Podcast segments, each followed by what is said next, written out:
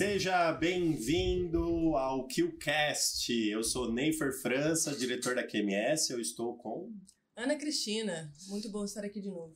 Estamos aqui no nosso segundo episódio do QCast, é o podcast de gestão e um assunto do dia a dia aqui para a gente discutir com você. Então, o encontro de assuntos aleatórios que a gente pode relacionar com a gestão. Estamos aqui hoje com Flávio Oliveira. Salve, salve. Bom dia, Ney, Feriana, tudo bem? E aí, Flávio, tudo bem? Tudo jóia. Prazer, obrigado por, pelo convite. Legal conversar sobre gestão e sobre literatura. Muito Duas bom. grandes paixões, né? Muito bom. Pessoal, então hoje a gente vai fazer esse encontro desses temas é, inusitados, né? Gestão e literatura. É, esse é o grande diferencial aqui do nosso podcast, né? Então a gente quer trazer para vocês assuntos do dia a dia que se relacionam com a gestão. De que forma isso se relaciona, qual a importância. A gente trouxe aí no episódio passado, né, há 15 dias atrás, o Lucas da BL Winner, que ele falou aí, contou a história dele de atleta, falou sobre produtividade, performance, então foi bem interessante. Então aqui o objetivo não é falar de requisito normativo, eu vou segurar a Ana e o Flávio aqui, tá? Tentaremos. É, eles, Às, eles vezes, querem- às vezes é mais forte do que nós. né? É. não vamos falar de requisitos normativos, de normas, mas vamos falar da, da gestão do nosso dia a dia. Esse é a importância aqui hoje. Flávio, se apresenta aí pro pessoal. É possível o pessoal não te conhecer aqui, né? Mas é, se apresenta pro pessoal e fala ah, quem é você na vida da gestão. Bom, legal. Eu trabalho com gestão desde o meu primeiro dia de estágio lá no, em 1900, longínquo 1996, quando é, ainda estudante de, do curso técnico de mecânica, comecei a fazer estágio na área da qualidade de uma indústria automotiva, né, de uma indústria de autopeças. Então, já no primeiro dia eu já fui submetido ao teste da época da QS 9000, PIPAP, APQP, FEMEI, aquela coiseira toda, né? Caiu Eu- na sopa de letrinhas. não, já foi. Eu já achava que a PQP era outra coisa quando cheguei, né? Já descobri que quer dizer outra coisa. E, e aí, já assim, auditorias, já ajudando o pessoal a se preparar na auditoria. Naquela época, a auditoria era um terror, certificação era. é, ainda é para alguns, né? Mas o pessoal ajuda a preparar para a auditoria ou não? Existe isso? Era uma empresa francesa na qual eu trabalhava que tinha esse tipo de problema, né?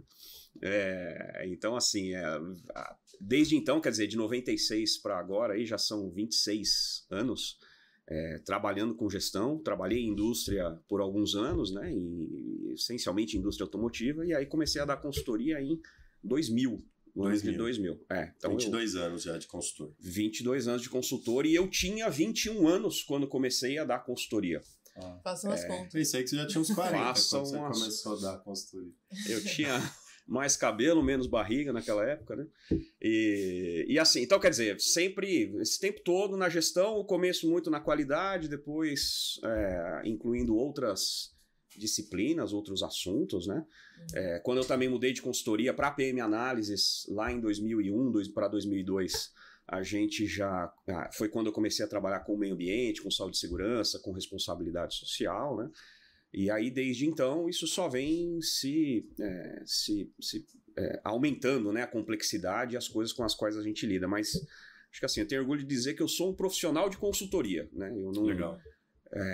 A gente tem, tem muito consultor Tem um que. diferencial nisso, né? É, eu né, estudei para isso, faço isso há muito tempo, né? Então é diferente, acho que né, vejo um pouco de diferença assim do pessoal que está consultor, né? É. De quem é consultor. É o que eu faço a vida inteira. Né? E aí, gestão se relaciona hoje no seu trabalho olhando para sistemas de gestão, implementando sistemas de gestão, tem outros aspectos.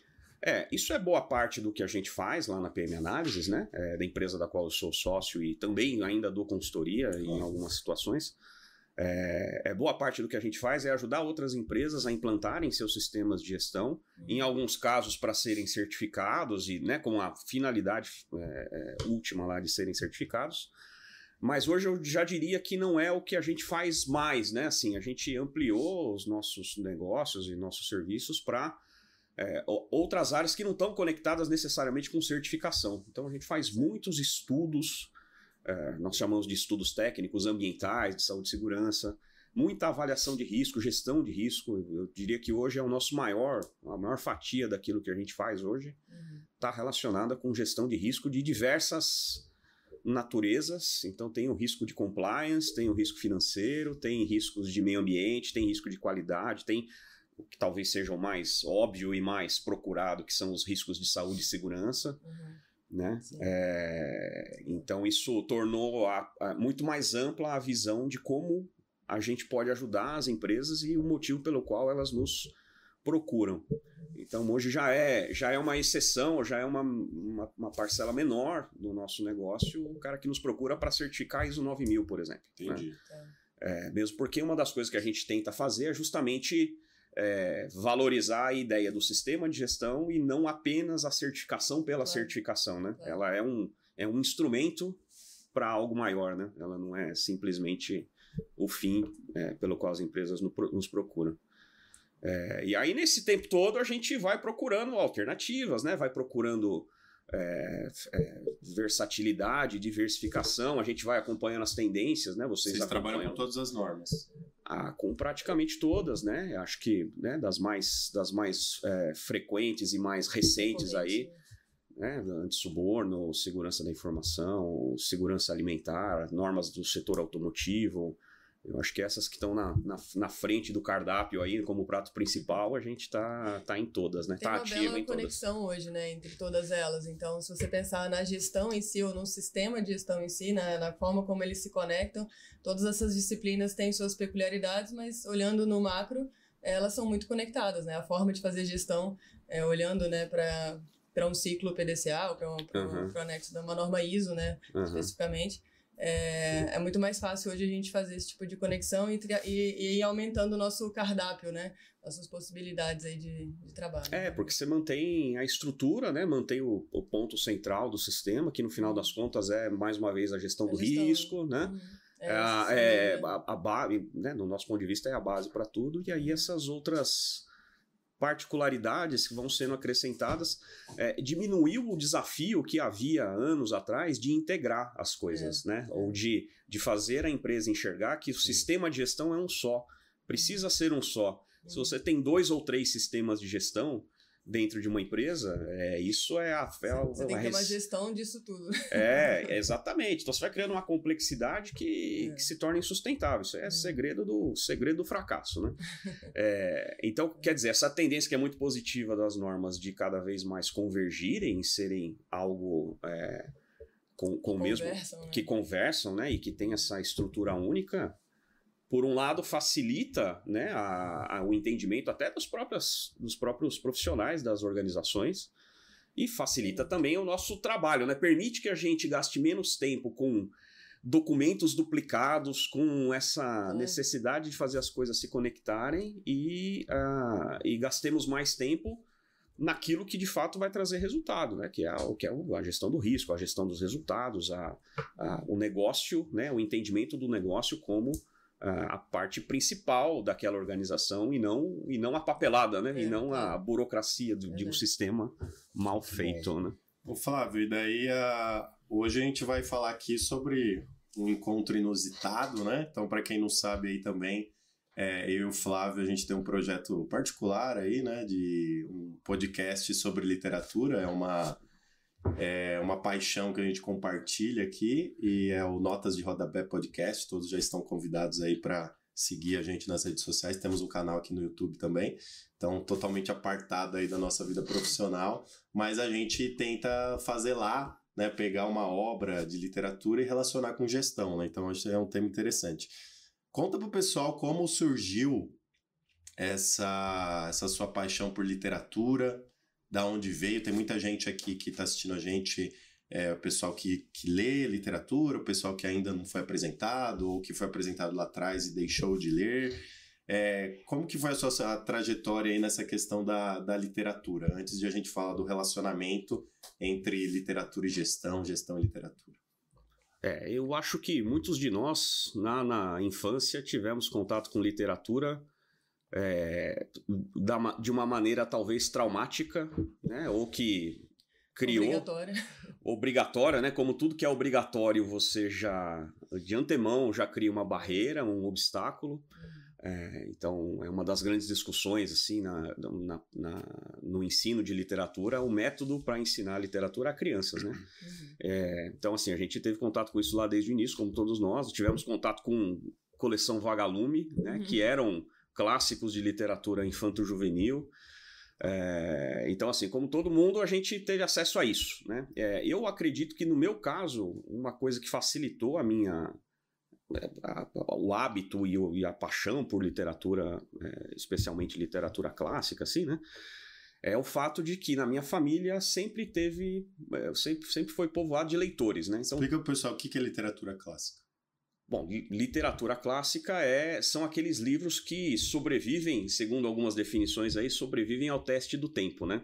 São livros que foram é, escritos em alguns casos há milhares de anos e que até hoje chegam até nós com é, mensagens a serem passadas, com interpretações que surgem como novidade, apesar de ser um livro tão antigo, né? Talvez, sei lá, um, um bom exemplo e exemplo mais o clássico dos clássicos aí são é, poemas de Homero, né? A Ilíada e a Odisseia.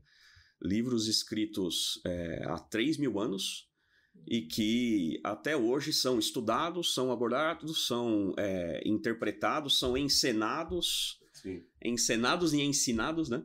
É, e, e, e, ainda hoje tem mensagens a passar, né? Uma das, uma das definições lá que o Ítalo Calvino faz sobre literatura clássica no, então, um livro ótimo, né? Primeira dica aí de leitura para quem não não está habituado a isso é, é ele Ítalo Calvino tem um livro chamado Por que ler os clássicos. E aí é uma coleção de textos curtos, né? Isso é uma coisa que também facilita em alguns livros, né? Você lê coletânea, Cortes, né? coletânea de contas, exatamente. tá, na, são... tá na moda. Boa. Cortes de livros. São os prenúncios, o prenúncio dos cortes, né? É, só que esse é feito o contrário. Ele primeiro faz os cortes e depois junta, né? Hoje a gente faz o contrário. Mas a ideia é a mesma, né? Você lê histórias mais curtas. E, e, uma das definições que ele tem lá é que um clássico é um livro que nunca terminou o que ele, de dizer o que ele tinha para dizer. Então, quer dizer, até hoje, quando você lê a Ilíada, você encontra ali é, lições sobre o orgulho, né? Sobre a soberba, sobre é, lealdade, sobre é, é, é, lealdade ao rei, lealdade aos, aos parceiros de exército, né? Então, então, o que você está então trazendo é que os clássicos talvez abordem questões que nunca saem de moda no sentido do sentimento humano, de percepções humanas. Ah, sem dúvida, né? Você consegue tirar dali as ideias que a gente aplica né, tanto na nossa vida pessoal quanto na vida corporativa. Uhum. É, são formadores, né? Por exemplo, a Ilíada e a Odisseia são livros que, que é, talvez seja um exagero dizer isso, a comparação meio, meio pobre, uhum. mas eram apostilas, né? Eram livros que eram usados para educar crianças. Era talvez uma comparação mais provável aí é comparar ele com a Bíblia, Sim. né? Talvez fosse a Bíblia dos gregos, né? É, uma vez que ele traz ali toda a lição de moral, de rituais que deveriam ser feitos, e eles eram usados de fato para educar crianças. As crianças decoravam trechos, longos trechos, em alguns casos até o poema inteiro. Por quê? Né? Porque aí vem, aí vem um outro aspecto também interessante dessa questão que nós herdamos e, é, é, e a gente ainda aplica isso muito dos gregos, né? que é o fato de que não basta você alguém te contar alguma coisa, contar uma história, não basta você ler aquela história. O único jeito de você aprender é aplicar de alguma maneira. Né? Isso é uma base da andragogia aí, né? É e os gregos lá chamavam. É, isso tudo estava incluso, incluso no conceito de paideia, né? Que é, que é você fazer. É, um dos instrumentos disso era você é, encenar trechos desses grandes poemas. Então, quando as crianças eram obrigadas a encenar aquilo, né, é, representar por isso que também o teatro grego é algo que veio, chega até hoje aí como grande fundador dessa, dessa escola, né? Assim, da, da ideia do teatro, é que o teatro era usado como instrumento de educação. Lá eles sabiam passar literatura para a escola, para as crianças. Ah, exatamente, certamente, né, cara? É, eu não sei que se isso causava traumas, né? Mas é, fazia certamente com que essas. Era, era o jeito de ensinar, né? Não é sentar numa escola, sentar numa cadeira e ler um livro. E, né? Então aí a gente já faz uma distinção, antes de a gente fazer, falar da relação da literatura e gestão, a uhum. gente já faz uma distinção de literatura. né? Então, literatura pode ser qualquer tipo de livro, Aham. mas assim, a sua preferência está pela literatura clássica. É isso que são esses grandes clássicos. Já aproveito para você que está assistindo a gente, colocar aí no chat é, qual desses clássicos aí, um livro que você acha, né, que é clássico, um livro antigo, pela, definição aqui do Flávio, né, que sobreviveu ao tempo. É, qual livro você já leu? Um livro importante. Coloca o livro aí, o livro da sua vida, coloca aí no chat que a gente vai discutir um pouquinho aqui. É, bom, Flávio, então já tem uma distinção aí de literatura clássica e outro tipo de literatura, vamos dizer, literatura de best-seller Uhum. ou literatura de negócios mesmo, que é bastante Sim, usado, Sim. autoajuda, né? Literatura de aeroporto, né? Aeroporto. Que é autoajuda. então já É. tem essas, essas distinções. Então você estava comentando, lá atrás, é, você. De que forma você foi apresentado a esses clássicos? Talvez o pessoal que está assistindo a gente, isso aconteceu comigo, a gente já discutiu isso, sobre isso. Uhum. É, eu acho que as pessoas não lê, não leem clássicos, eu acho pelo acesso. Não Uhum. acesso de. Enfim, hoje em dia a gente tem acesso a tudo, né? Uhum. Mas o acesso de realmente ter na sua- nossa casa ou no, no ser mal apresentado, que a gente vai falar um pouco de Ou a gente aqui. achar que é tão distante da nossa realidade ou que a gente não, não vai conseguir interpretar Uhum. aquilo de uma maneira adequada, né? Não Sim, é, muitas vezes não é uma literatura simples e fácil e hoje a gente tem tudo tão mastigado, né?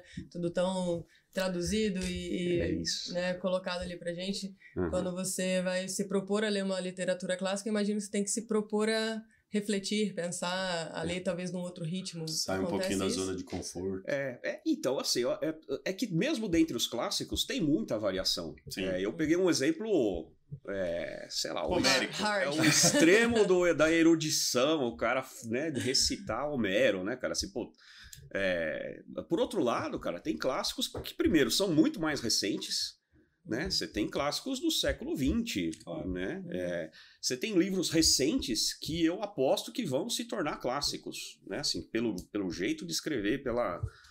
Né? Eu também, mais uma propaganda aqui a, a- gratuita aí, uma dica de leitura, né? Por exemplo, eu acabei de ler, é um livro de dois anos atrás, O Torto Arado. Uhum.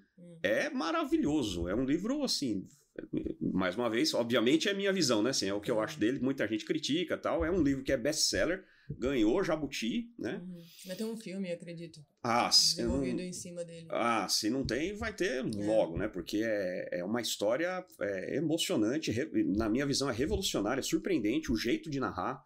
O, essa história de primeira pessoa, assim, o narrador, né? Vai mudando no meio do texto e é surpreendente. É muito. Então, esse eu aposto que vai virar um. Daqui a 50 anos ele vai ser um Machado de Assis aí, o Tamar, Itamar. Ih, esqueci o nome dele, Itamar alguma coisa. esqueci o nome Tá completo. dando uma responsabilidade grande pra ele. Ah, ele já, ele já sabe disso. É muito bom, sinceramente é muito bom. É, então, e assim, pô, clássicos do século XX aí, James Joyce, é, é, Guimarães Rosa, que nós já abo- abordamos, né? Então, o tempo, né, essa, essa distância de dois, três mil anos é um dificultador, é uma coisa que já assusta, né? Quer dizer, É. você não basta você ler um negócio que foi traduzido do grego, Uhum. é um grego arcaico, né? E se você ainda pega uma tradução que é um pouco mais antiga, é também para um português arcaico, que Sim. complica ainda mais as coisas, né? Então tudo isso é. Tudo, né? Nós, nós já discutimos o, o Dom Quixote, Uhum. do Miguel de Cervantes, né? Que é um baita, um dos top 5 aí, top 10 dos, da literatura universal. Em que a tradução também é um desafio, né? Você ter Sim. acesso ao livro, a tradução boa. Como, como que você seleciona isso, né? Porque É. eu imagino que Don Quixote, por exemplo, eu sei que tem a, a tradução clássica, uhum. o, o natural, aí, a primeira do, do, por- por- pro português, do Olavo Bilac. É, eu não. Eu, é, Tem uma ser. tradução Sim. é, dele de um- por algum. é, vamos, vamos dizer assim, para uma pessoa que tem uma estrutura Sim. linguística interessante, que consegue talvez ter já essa base de, de narrativa e tal. E existem outras traduções que talvez não vão te dar essa, esse refinamento da. da- É. Como que a gente seleciona isso, né? É difícil, às vezes, você pegar um, um- Eu imagino que isso deva acontecer para esses outros também, né? Como que você seleciona a forma, o, o- É. onde que você vai. Qual, qual livro você vai escolher para né, lá na, na livraria, falar assim, ah, vou trazer esse, esse aqui. É, Tem aí, alguma dica sobre isso também? aí vem, aí vem uma dica que vale para qualquer coisa, é mais uma dica para literatura e para a vida, né? Você não escolha o livro pela capa, né? Você tem que, se você está procurando, né? Se a ideia é procurar um livro que você quer ler, é importante dar uma pesquisada antes, porque você sempre vai ter uma escolha a fazer. Você pega, por exemplo, um, um Don Quixote, que tem mais de uma tradução. Você pode escolher uma tradução em Primeiro, você pode tentar ler o original, que seria sensacional, ainda mais legal, né? É, mas tudo bem, vamos, né? Que é espanhol. Então não, não dá para ler, é difícil. Então vamos pegar uma tradução para português. Você pode pegar uma tradução muito próxima, né? O, o Don Quixote é um livro que foi imediatamente traduzido para muitas línguas. Sim. Então você já tem tradução ali do século XV, né? Século XVI.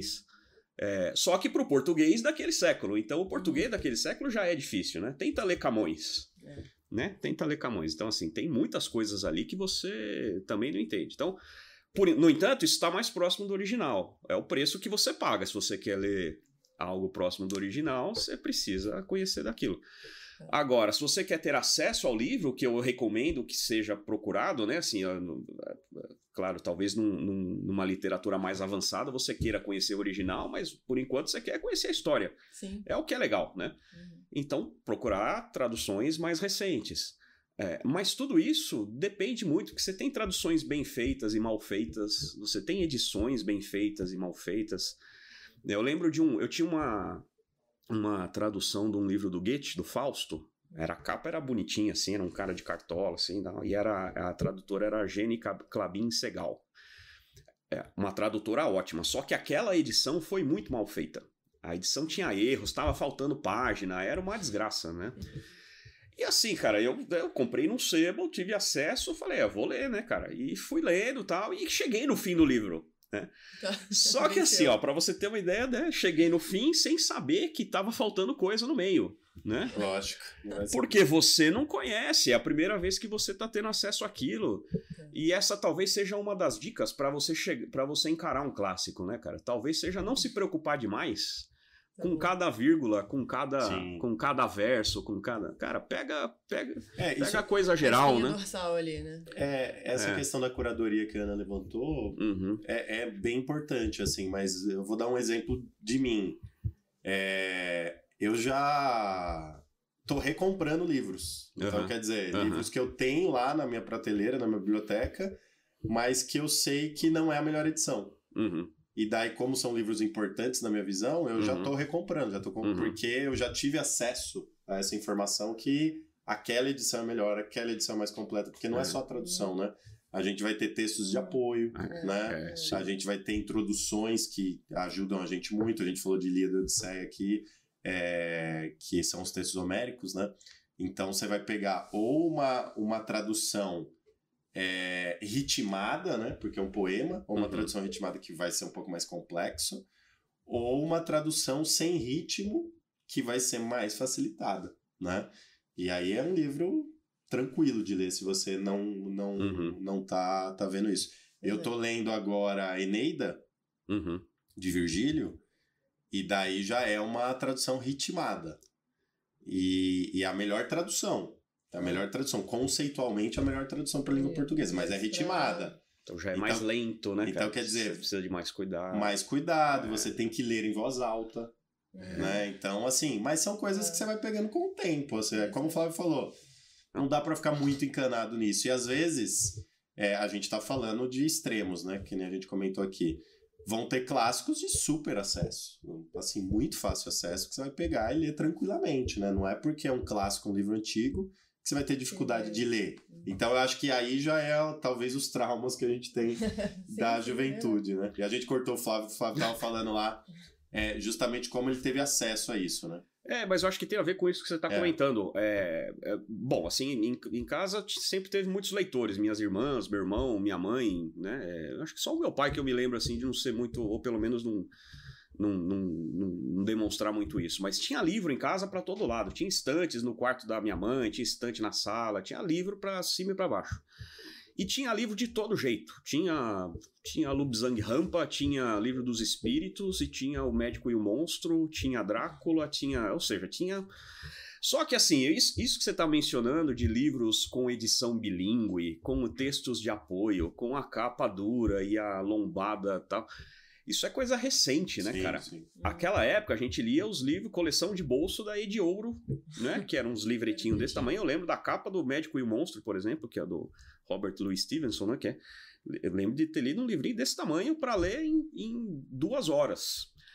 É, então, assim, uma das coisas que acho que facilita o acesso é você encarar primeiro, assim, de repente, primeiro textos curtos e textos é, edições que sejam mais fáceis. A gente sabe que vai perder alguma coisa. Uhum. Depois você tem que ler de novo, mas, cara, é o primeiro acesso. Também nesse ponto, é, uma, das, uma das coisas que eu acho que o pessoal tem muito preconceito e, e- e eu sofro preconceito por, causa, por advogar isso também em alguns casos, é você é, ouvir audiolivro, Uhum. né?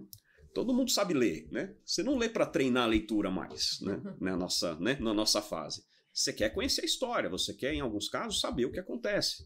Então, audiolivro, eu acho que é uma ferramenta essencial. E é um ponto Né? interessante. Eu estava lendo um artigo ontem que é essa questão da leitura silenciosa que a gente faz Aham. hoje, né? É uma coisa recente, né? Uhum. Antigamente era leitura em voz alta. Declamados. É, leitura Uhum. em voz alta. Então o cara pegava um livro, assim, claro, né? Era mais Uhum. aristocracia, assim, né? Que Uhum. buscava ler grandes clássicos. Então a... o cara tava sentado lá, o pessoal se reunia na sala e o cara tava fazendo uma leitura em voz alta, né? É. Por isso é importante também, é, a gente pode falar um pouquinho mais sobre isso também, né? Leitura para crianças, né? A leitura em voz alta é muito importante, assim, até a criança. é, esse artigo que eu tava lendo ontem falava sobre isso, né?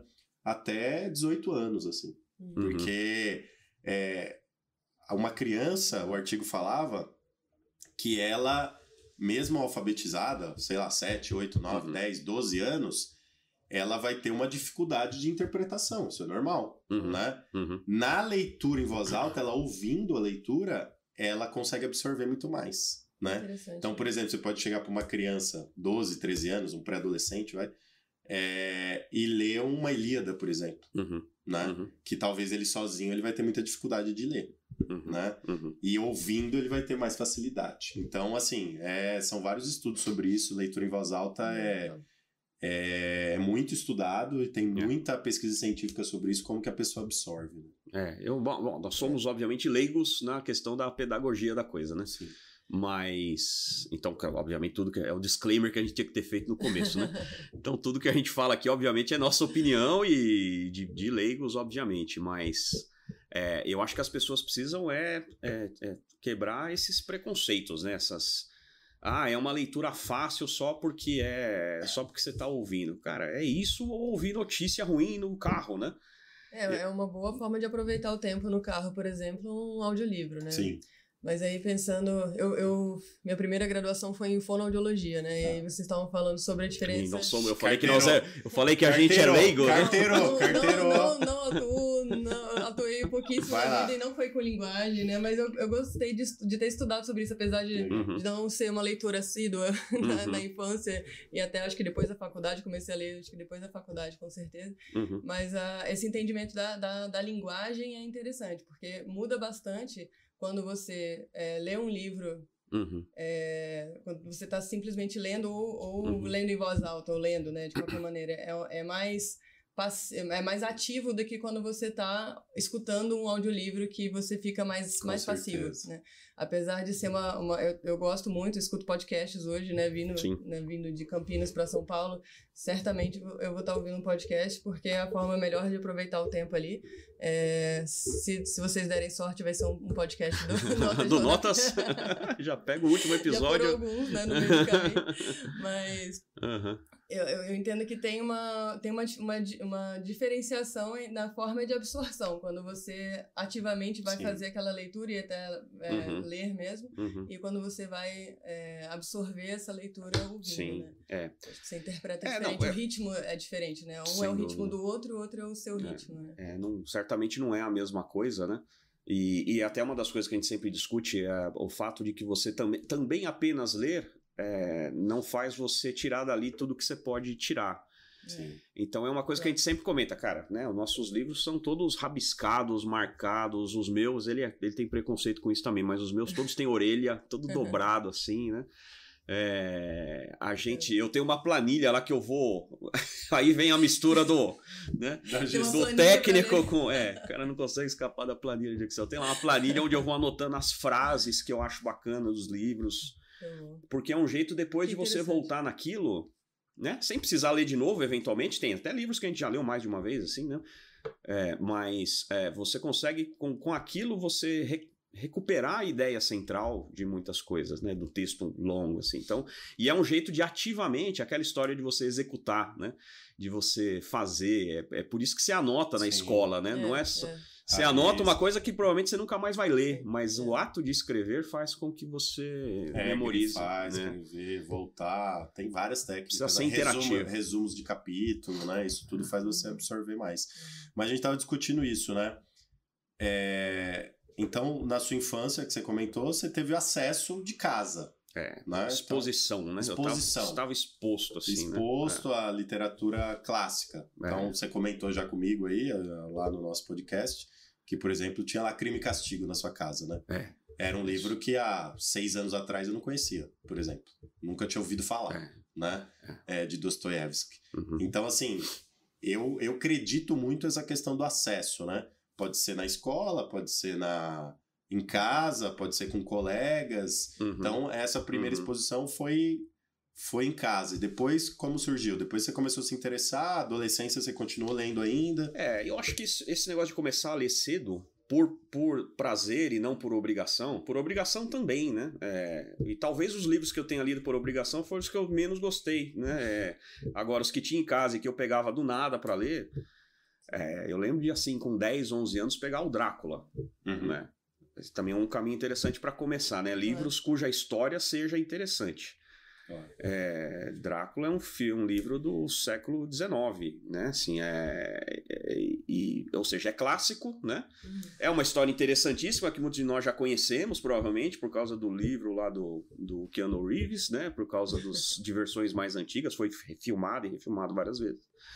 Mas em que a história te prende de um jeito que você não quer acabar. Então, assim, é, a desenvolver paixão por ler tem a ver com ter a sorte ou ter a orientação de escolher livros que te fazem se apaixonar por aquilo, né? É. Então, falei do Médico e o Monstro também, é um livro de. Então, tem isso, né? Livros de terror, de suspense, são coisas que normalmente te.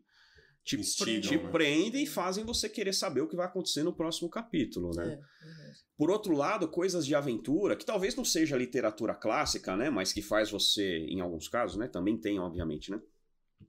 livros que viram best-seller como, como Anjos e Demônios, né? Como uhum. Código da Vinci, né? Que são que te pegam pela, pela pelo suspense, suspense. Pela, pela, pelo movimento, pela ação que acontece uma após a outra, Também. pela conexão com coisas misteriosas, é, com sociedades secretas, não é? é? Então quer dizer, o, o enredo faz toda enredo. faz toda a diferença, né? Você você se deparar com um bom enredo e então assim, eu acho que isso foi uma coisa que, por ter feito lá quando era criança, todos os livros da coleção Vagalume, que eram um barato também, né? Muitos de nós já, já lemos aí, é, fizeram com que eu, pô, legal, gosto de ler, maravilha, né? E aí você vai caminhando com isso, vai tendo acesso a outras coisas. um livro pessoas. leva. Você encontra pessoas. Na minha vida, eu, eu, eu lembro de ter, assim, obviamente tem alguns hiatos, né? Você lê muito por um tempo, aí dali a pouco alguma coisa tira a sua atenção, normalmente escola, trabalho, filho, né? Coisas que vão te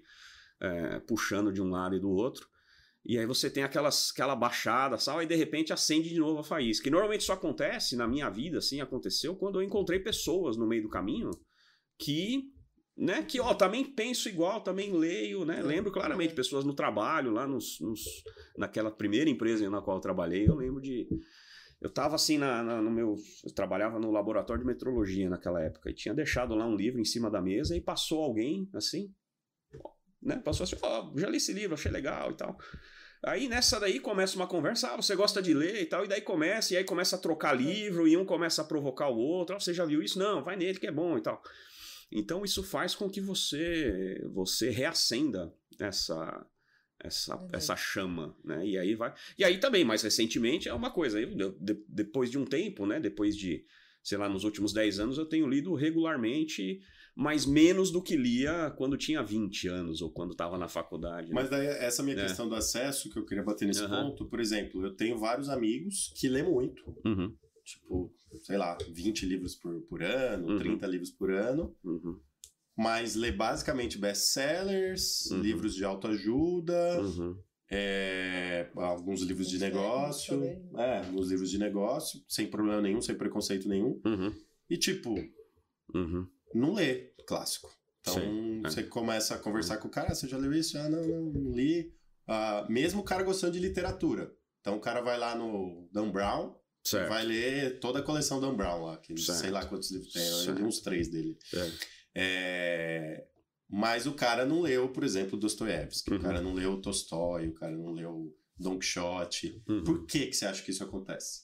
Ah, eu acho pela, que pela facilidade, né? É pela. Bom, primeiro que não tem mais. Mas é mais fácil? É mais fácil ler Dan Brown do que ler Tolstói? É, Não, então, eu tô dizendo facilidade de acesso, né? Ah, sim. a- a propaganda, né, cara? Você vai entrar numa livraria, o que que tá na frente, na primeira. mais vendidos. Na primeira gôndola ali, né? É best-sellers, né, cara? É o livro de aeroporto. Você entra na livraria do aeroporto, o que, que tem ali na frente? Como ficar rico em 10 lições, né? É. Como. Né? Exatamente, cara. Então é tudo assim, a coisa. E, e aí vem a segunda parte disso. Então, a primeira coisa é, obviamente, a, é, a tentativa de te expor a livros que o cara quer vender. E, portanto, você. É assim no Netflix, a hora que você coloca lá os, os vídeos que. Uhum. Os filmes que ele quer que você assista, aí. tão, né? Você vai no Tá em supermercado. alta, né? Você Tá vai no, na exato, você vai no supermercado, o que que tá na sua altura dos olhos ali é o que o cara quer, né? Hum. Então é parte de uma estratégia, obviamente. Ah, e aí vem essa segunda parte, assim, que eu acho que,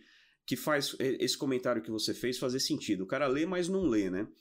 É, esses livros, a grande parte deles já é uma literatura mastigada, né? Assim, ela já vem pronta para o consumo. Já é só esquentar no micro-ondas. Eu entendo isso, mas aí eu Né? vou até fazer um gancho com o nosso assunto da, da gestão. Aham. Quando eu entendo que hoje a gente tem pouco tempo, talvez, disponível para. A gente tem que escolher o que a gente vai colocar dentro do nosso tempo. Uhum. E aí, quando você vai escolher uma literatura, você sabe que você vai reservar a parte daquele tempo e muito provavelmente você vai querer usar aquilo ali como uma, uma forma instrumental ou ferramental Aham. para coisa do dia a dia. Então, seja, Crescer, seja autoajuda aprender. para você se melhorar de Uhum. alguma forma, seja algum livro de business que vai te ajudar na- no seu Uhum. trabalho. Talvez as pessoas não percebam que a literatura clássica possa ajudá-las na parte Isso. prática da sua vida. Boa. É isso. É Você legal. percebe que pode ser isso também? O, Assim- o Lucas teve aqui, ele falou isso, né? Ele falou que ele, de uns anos pra cá, virou um leitor assíduo. É, mas ele comentou, eu não tenho um prazer pra ler, né? É então eu não pego, eu É. não tenho, ah, não, vou ler Vou isso ler aqui, que não isso tenho vai- prazer. Vai ser Aham. bom para mim. Mas né? eu acho que eu vou crescer lendo. Então é Aham. muito do que a Ana falou, quer dizer, a, a pessoa quer ler pra aprender alguma coisa e aplicar. É. Hum. Tem né? um objetivo muito claro de ser E- prático aquilo. né? E, e é justamente, eu tava vendo um podcast desses rapazes assim, influencer, era o Joel J, Uhum. Caio Carneiro e Bruno Perini. Hum. Daí eles estavam comentando de livros, né? Uhum. Daí os dois lá, o, o- acho que é o Carneiro e o, e o Joel, eles leem bastante, mas só lê livro de negócios, livros de gestão, essas Uhum. coisas, autoajuda e tal, tal, tal. Uhum. Daí eles estavam falando, até comentei isso com você uma vez, né? Ah, eu não leio ficção, É. né? Eu não leio ficção porque eu acho que eu gosto de coisas, que é isso que a Ana comentou, eu gosto de coisas para aplicar. Então, Uhum. para mim, a leitura é um instrumento de aplicação. Uhum. É, daí o outro menino lá, o Bruno, ele tava falando, não, mas é, o cara que lê mais, né? Já Uhum. leu bastante clássico Uhum. e às vezes ele posta lá. E ele falou, não, mas tem isso tal, dá pra se aplicar. E os caras, não, totalmente, a cabeça deles, foi rapidamente esse comentário, Aham. né? Prático, Aham. assim. Aham. A cabeça deles é, se eu ler um Dostoiévski, é, eu vou estar assistindo é. um, um Hum. filme aí de... Novela da Globo. É, novela da Globo, Uhum. né? Então eu não Uhum. vou aplicar nada. Uhum. Da onde vem essa ideia dos caras? Ah, cara, isso é. O consumo fácil, né? Eu acho que muito disso daí tem a ver com essa exposição que a gente tem absurda à informação por todos os meios, de qualquer jeito, a qualquer momento. Qualquer pergunta que você tenha, obviamente, você digita lá na internet e vem a resposta pronta. Você não precisa pensar para. Uhum. E isso leva a uma coisa que me- também me parece muito perigosa, que é te leva também a acreditar naquilo cegamente, né? Hum. Então, quer dizer, fontes, é, a gente saber de onde é que aquilo foi construído, é, o cara, o fato de alguém escrever um livro que, que cá para nós não é a coisa mais difícil do mundo hoje em dia, né? Basta ter tempo, né? Tem gente que até paga para alguém escrever para você colocar o seu nome nesse livro exemplos famosos disso, né? É, e, e, então, quer dizer, escrever um livro é a coisa mais fácil do mundo e você não precisa citar fontes, você não precisa. Um livro de ficção, um livro, um livro desses de autoajuda, aí o cara não precisa, né? Não é um, um estudo, né? Não é um, um trabalho acadêmico que, em que você precisa dizer de onde é que você tirou aquela informação. Então, isso faz com que tenha informação de qualquer jeito, de, com qualquer tipo de qualidade disponível na sua frente.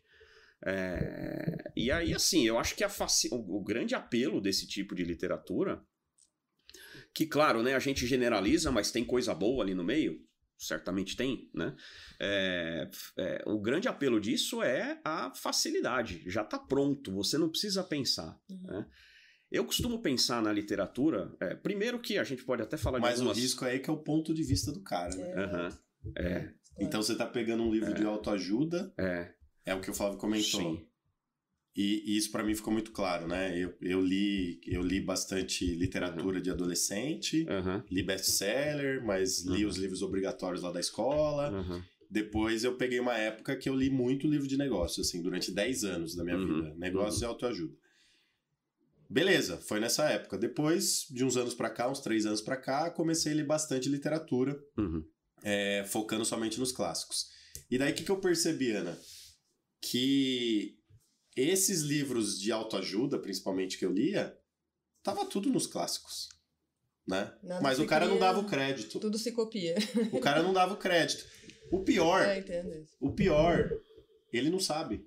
Não sabe. Ele não sabe. Ele, a fonte que ele teve foi da, dali, né? Pra, pra Isso, ele não sabe. Isso foi passando de geração para geração. E ele não sabe que aquela frase que ele citou era a frase de Homero. Tava lá na boca do Aquiles, por exemplo. É, é. Ele não sabe que aquele, aquela ideia que ele está trabalhando lá no livro de autoajuda é a ideia que Dostoiévski colocou lá no Crime e Castigo, por exemplo.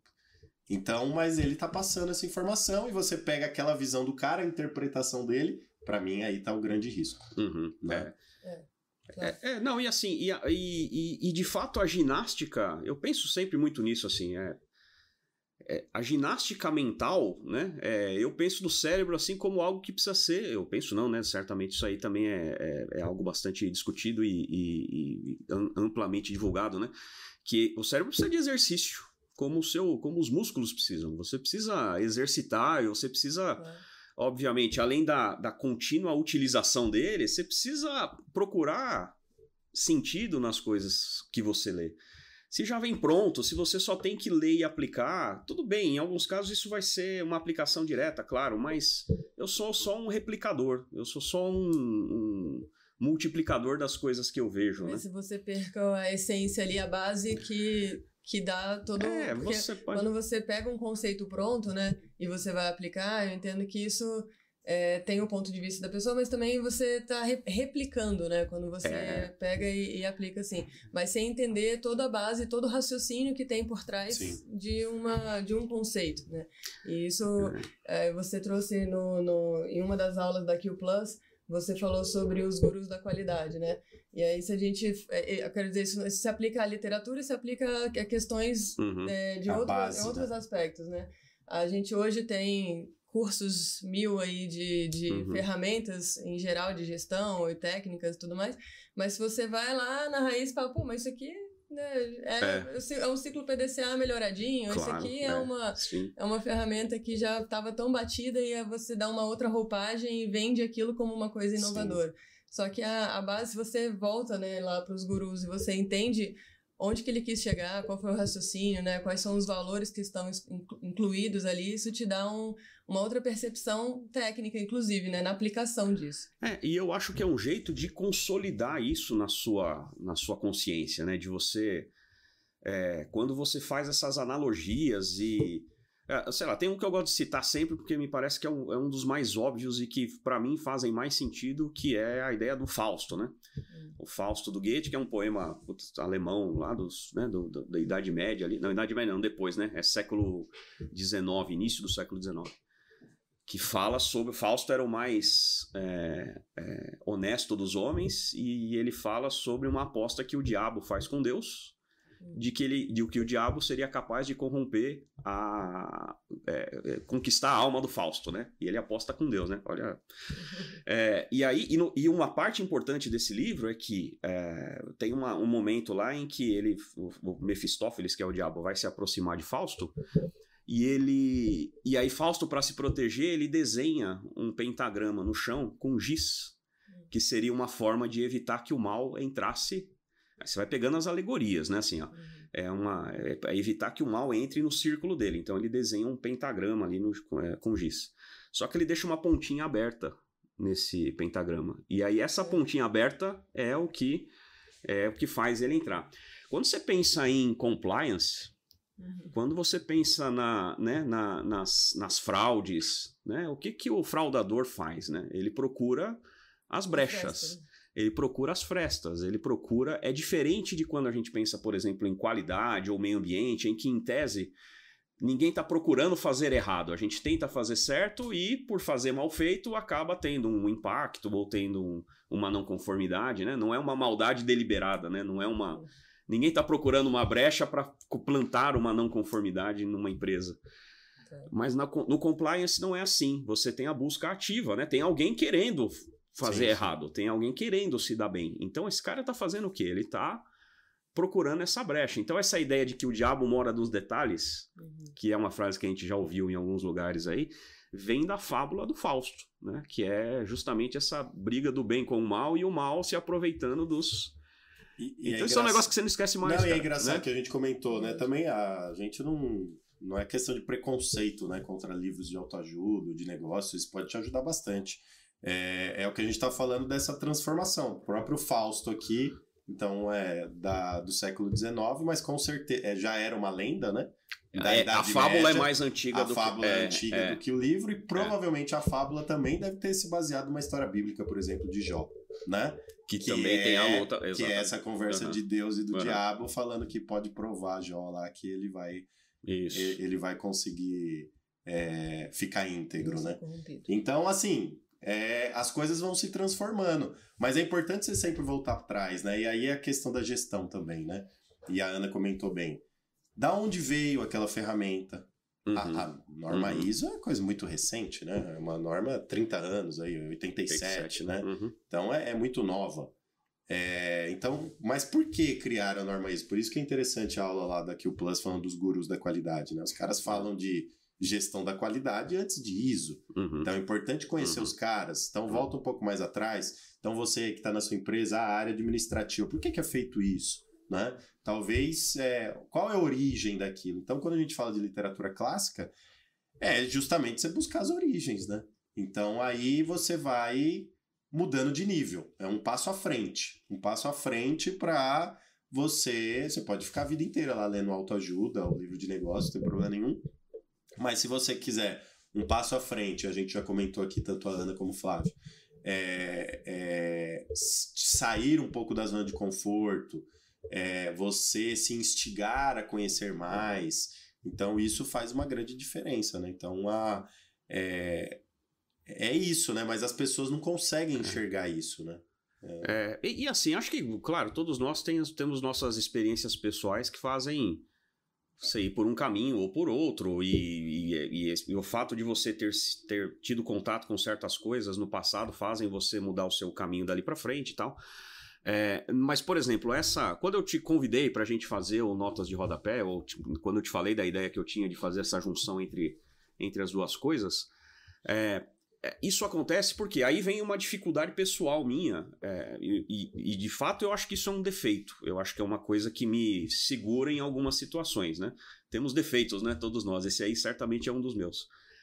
Eu não consigo ler certas coisas né? É, eu para esse tipo de coisa, assim como eu não consigo, tenho dificuldade de ouvir certas músicas, né? Assistir certos filmes, né? Filme com cachorro, né? a gente tava comentando, filme com cachorro eu não assisto, cara, de jeito nenhum, porque é vergonha na certa. É, então tem coisas que eu não eu, eu já tentei, né? Assim, eu, eu tenho boa vontade, li algumas coisas desse tipo de livro, né? Assim, claro, né? Algumas coisas. Tem, tem um livro que eu acho sensacional que é o Como Fazer Amigos e Influenciar as Pessoas. Esse livro eu li mais de uma vez. Muito bom.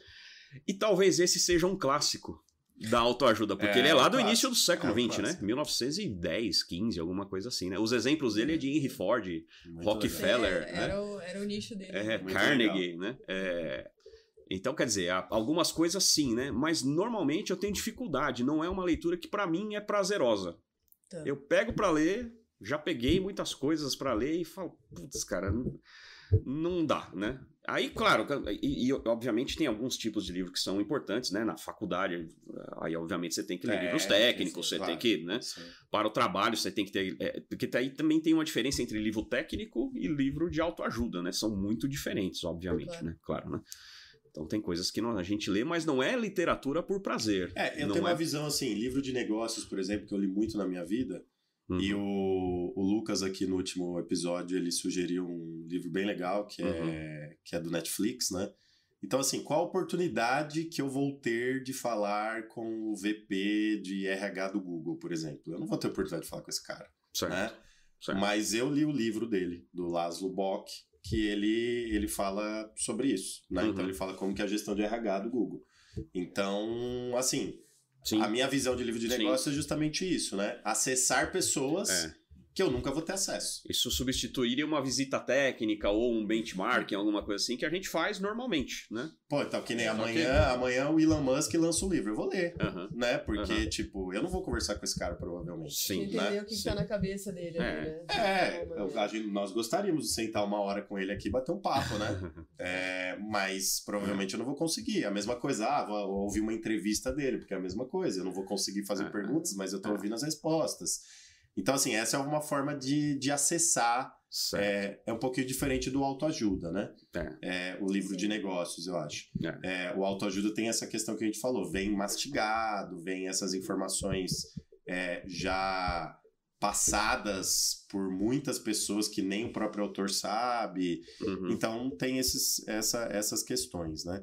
Mas assim, Flávio, pra que que o cara vai ler isso? Então, você comentou de tipo. É, a gente comentou, né? Eu falei, negócios é pra gente Uhum. acessar o cara, né? Uhum. É, autoajuda, talvez a gente tá meio Uhum. perdido, a gente quer Uhum. ver o negócio. Uhum. É, o Dan Brown e qualquer best-seller é diversão. Então você Uhum. vai se divertir lá Uhum. lendo. Uhum. Pra que ler literatura clássica? Pra que, que quem tá assistindo a gente aí vai ler literatura clássica, vai ler um Homero? Pra que, que o cara vai ler um Dostoiévski, um Tolstói? Pra quê? Não, primeiro porque são livros é, que resistiram ao teste do tempo, portanto são muito bem escritos, né? São livros ótimos, são livros em que o autor, é, claro, cada um tem as suas características. Em alguns casos você vai ter uma técnica ou uma, um estilo diferente que ah, eventualmente você vai ter mais ou menos dificuldade, mas se eles chegaram até nós você pode ter certeza de que são ótimos, ótimas o- Mensageiros. são obras de arte, né, cara? São são resultado, né, da destreza, do esforço humano, né, da, da de passar a emoção ou de passar aquilo que ele tinha para dizer há, por tanto, há tanto tempo atrás e que chega até hoje. Essa já é uma forma de curadoria, né? Então quer dizer, porque quando a gente entra numa livraria, Uhum. é, e por isso que tem essa, essa do não escolha um livro pra uma capa, Aham. mas eu lembro que eu já fiz isso. Chega lá, tem lá os mais vendidos, É. dá uma olhadinha na sinopse lá, tá, É. ah, legal, vou, Aham. vou comprar, né? Aham. Então aqui, o É. livro que é muito antigo ainda está sendo lido, ele já provou com o tempo já é uma curadoria. né? Você não tem a dúvida, você não tem a dúvida, né? E aí, assim, se você, você encontra por aí é, listas de, de, dos 100 maiores, dos 50 maiores, dos 10 maiores, né? É, em que, claro, vão variar de quem escreve a lista. Claro. Tem uma clássica lá do Otto Maria Carpo, que era um, né, um grande é, intelectual aí, é, é, brasileiro, né? E que, que tem uma lista dele que é clássica. Tem também lá do professor José Nossa. Munir Nasser, né? Que também tem listas interessantes que cê- são diferentes, mas você sabe que se tá ali, né? A chance de errar é pequena, né? É. Assim, você não vai ler porcaria. Não tem... Um deles, por exemplo, o Otto Maria Carpo, ele coloca entre os 100, ele coloca 20 textos do Shakespeare. Eu não sei se tem 20 textos que ficariam entre os 100, mas, cara, é Shakespeare, né, cara? Sinceramente, não tem, Começando não tem texto ruim. É. Não tem texto ruim. Então, assim, primeiro, a literatura é boa, o texto é bom, né? Você, você tenho certeza que é, você vai gostar do que vai ler.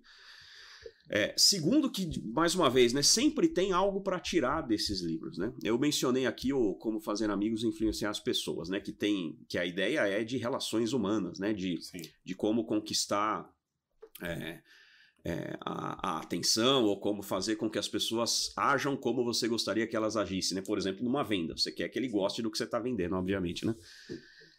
E aí você tem lá, por exemplo, lá atrás, o Vermelho e o Negro, que é um livro do Stendhal, né? Sim. Que é sobre. Que, é, que tem a ver justamente com lá um, um rapaz que quer progredir na vida e, portanto, ele desenvolve.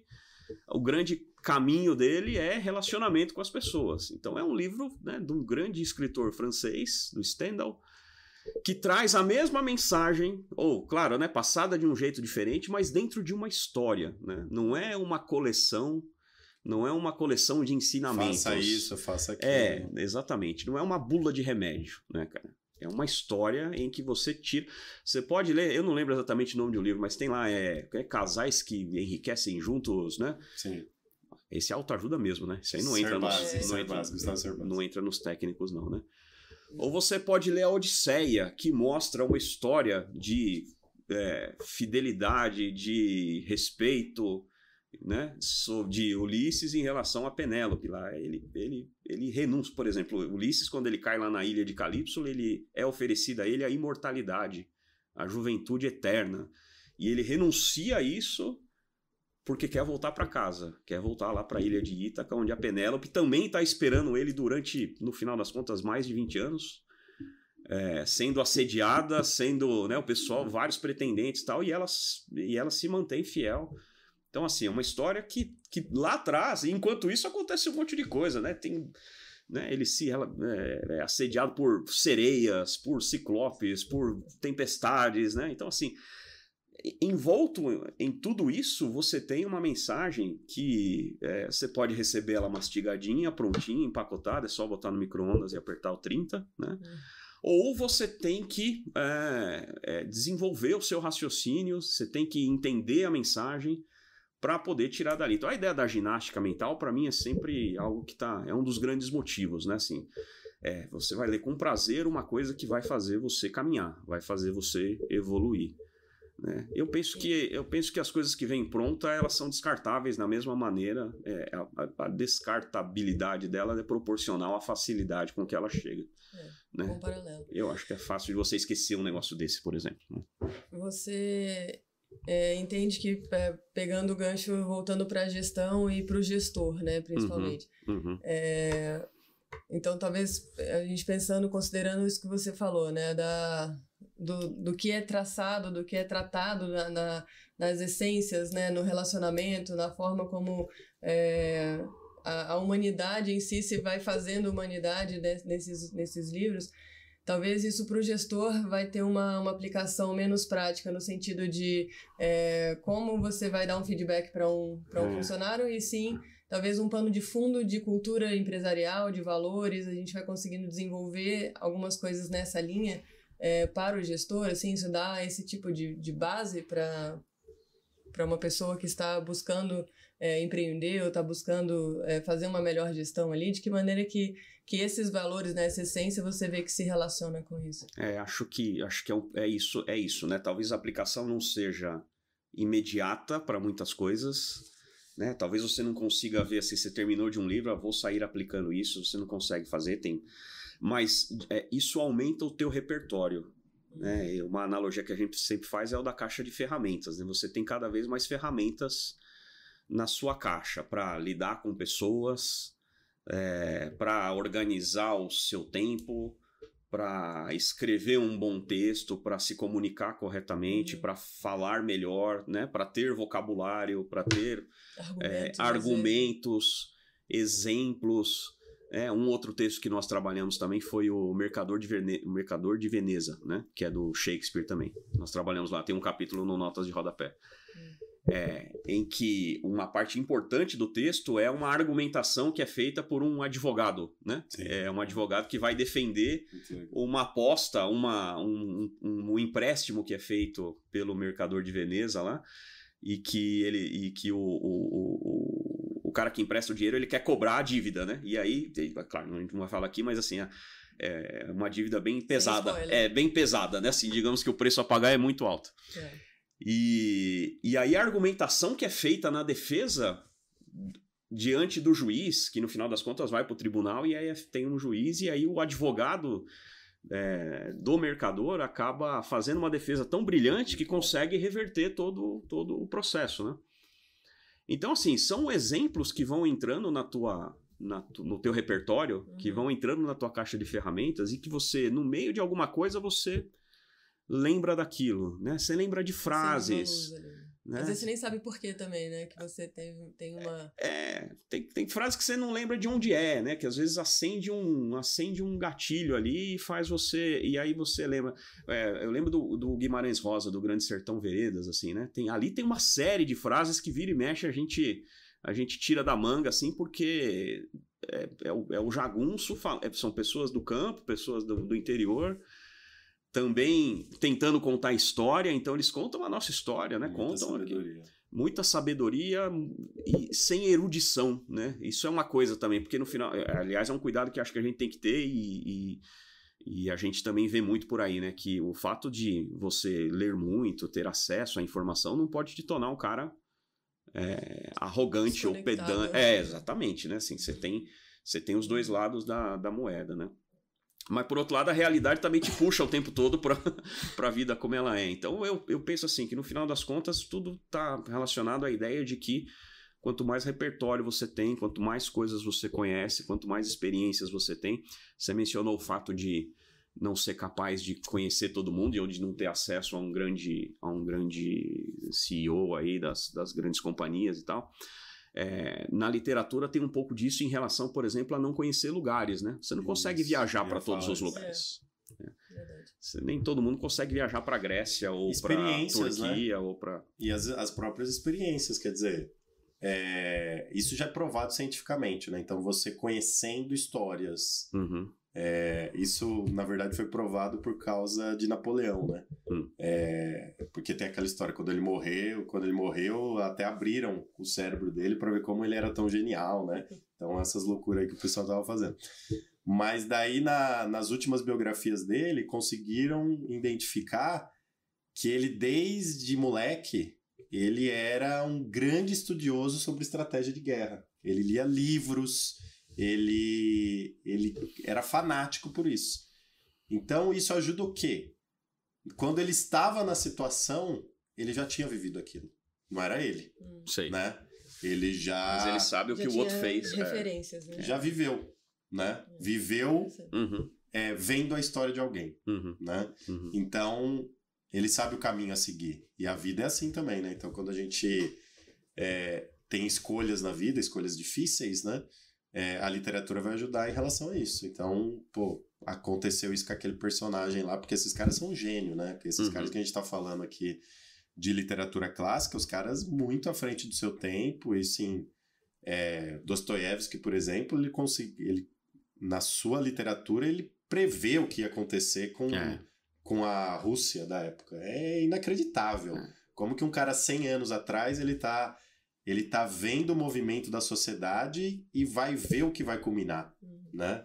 Então, assim, Não, é só- incrível. Só é para não perder, né? Você pensa em outros clássicos que também às vezes não são encarados desse jeito, mas clássicos de ficção científica. Hum. Júlio Verne, por exemplo. Hum. né? É, ele previu a volta, ao- né? É, a- tem um livro dele que chama Da Terra à Lua, né? Via- isso no século, mais uma vez, século XIX, né? Viagem do, do- da Terra à Lua através de um foguete. É, 20 mil léguas submarinas, volta ao mundo em 80 dias, volta ao mundo em um balão. Quer dizer, é- são, são histórias que prevê.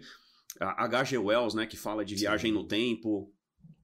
A ficção científica também é um exercício de futurologia que, claro, é ficção absoluta. Quando, assim como. A- exato, exato. Também, né? é, a gente até trabalhou um livro sobre isso, né? Um texto sobre isso. A última pergunta. Quer dizer, são precursores da ficção científica, são grandes expoentes da ficção científica que, cuja principal função é antecipar o que vai vir na frente. É ficção daquela época, mas que hoje acontece, tá por aí. Do 1984, que foi um outro livro que nós trabalhamos, George Orwell. atual.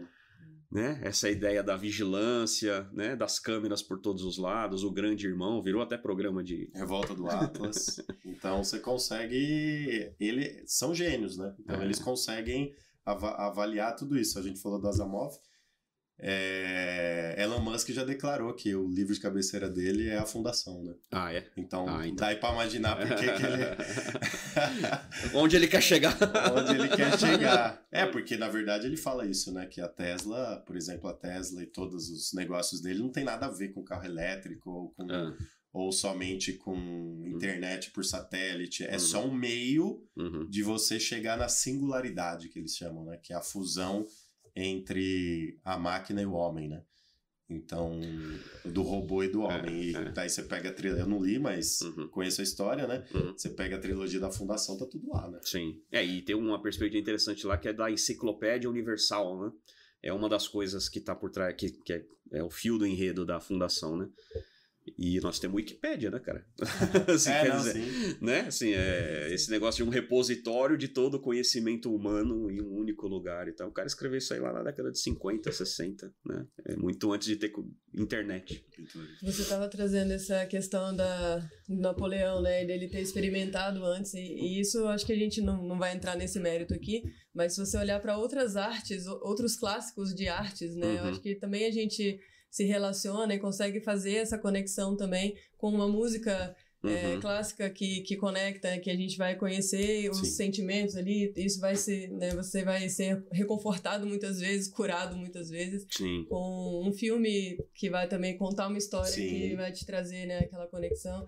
Eu acho que a, a, a- a- o fato de ser clássico ele pode permear todas as artes, mas Todas aí as a literatura talvez seja que você consiga é, trazer mais elementos, né? Você pode É. talvez explorar um pouco mais ali. Eu acho que você tocou num ponto, fez eu pensar aqui agora que talvez o, a, o- a palavra clássico é que seja o problema, né? É que seja, é que seja o que te, em alguns casos, pode te afastar daquilo. Você pensa em clássico, você fala assim, música clássica, talvez, né?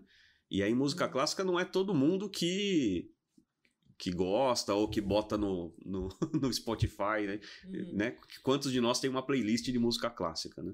É. Então talvez isso seja uma coisa que afaste, né? Então você fala assim de música clássica, filme clássico, você já pensa em coisa velha, não é? Preto e branco, né? Mas não é isso, Não né? é. É assim como o livro, né? Você pensa em livro muito antigo e tal, mas não, né? Assim, tem livros divertidíssimos, assim, livros. é, tem livros de humor, né? Tem livros de. Você pega assim os, os, os Kafka, né? Os textos do Kafka são interessantíssimos, né? Metamorfose, o processo. São coisas que, assim, textos curtos que têm histórias surpreendentes que fazem você pensar assim, cara, como é que pode uma coisa dessa, né? E, e, Provoca, né? e que você chama de clássico e aí, ah, não, então não, né? Então, então não, vai dar trabalho, dá um vai ser... afastamento. É, melhor olhar aqui o Instagram, né? Entendeu? Né? É, eu acho que. É tentador. É, é, tem, é. É, é, são os estímulos, né? Então, a- até onde a gente quer ir, até onde a gente quer evoluir, né? Eu acho que. Mas aí o pessoal tem, tem essa dificuldade mesmo. É, E você trouxe um, outro ponto aqui que, que me, me pega também. Por exemplo, eu sempre penso assim, pô, eu vou ler um livro de 200, sei lá, 500 páginas, não sei quantos livros tem é, ali, quantas páginas, né? Mas você, ah, você precisa talvez de um planejamento ou de um... de ganhar tempo, colocar isso dentro do seu tempo, né? Porque É, a gente arruma tempo para tantas coisas, né? Para para Instagram, facilmente a gente tá sentado ali, tá esperando alguma coisa e você vai, você não vai tirar um livro de 500 páginas do bolso assim, né? Você É, tá não é tão simples. aeroporto. Então hoje é mais fácil você é, perder tempo ou passar tempo vendo Uhum. outras coisas de um consumo muito mais rápido, mais fácil, né? Dá para baixar o app do Google Livros ou qualquer É. aplicativo de leitura que Não, eu você ia comentar Kindle, isso. Teve livros É. que eu só li depois que eu, que eu tive acesso ao Kindle, por causa do tamanho, por causa do peso mesmo, né? Muitas coisas que eu... Ah, o Grande Sertão Veredas eu só fui ler depois que eu arrumei o Kindle, porque eu sempre tava na minha estante, né? Era uma época em que eu viajava muito e a, ma- a maioria das coisas que eu lia era em viagem, aeroporto, hotel, essas coisas assim. É, e que eu só li porque, eu, porque lá no Kindle tem 200 É, livros lá é. dentro, né? De, de mil páginas Não cada dá um. pra levar o Guerra e Paz no aeroporto, O né? Guerra e Mil, Paz. mil e poucas páginas. Então, olha, isso é interessante. O Guerra e Paz foi um que eu li, mas porque a versão que eu tinha era de vários volumes, assim. Então eram vários livrinhos, assim, que davam que dava para você ler. Mas isso é um problema real. E Quem gosta de ler na cama, assim, com um livrão Então. pesado, assim, é até perigoso, né, cara? E aí tem uma questão de escolha, né? Se você vai Uhum. apertar o aplicativo do Instagram ou se você vai É, apertar o aplicativo sem dúvida. do seu leitor qualquer ali, do Sem Kindle dúvida. que seja. né? A, a gente conversou Sem isso com o dúvida. Lucas, né? Assim, o, o, você tá disposto a pagar o preço, né? É. É, porque senão a gente tá lá no Instagram, quando a gente vê, a gente tá uma hora lá, né? É. A gente fica lá, tá, o tempo vai passando, Ah, você eu fico de saco cheio. não Você consigo. tá uma hora, tá lá vendo, ou você tá vendo algum vídeo, você vai no YouTube, É. vai passando pra um, passando pra outro. É, tem isso. É, Então, assim, é rotina, né?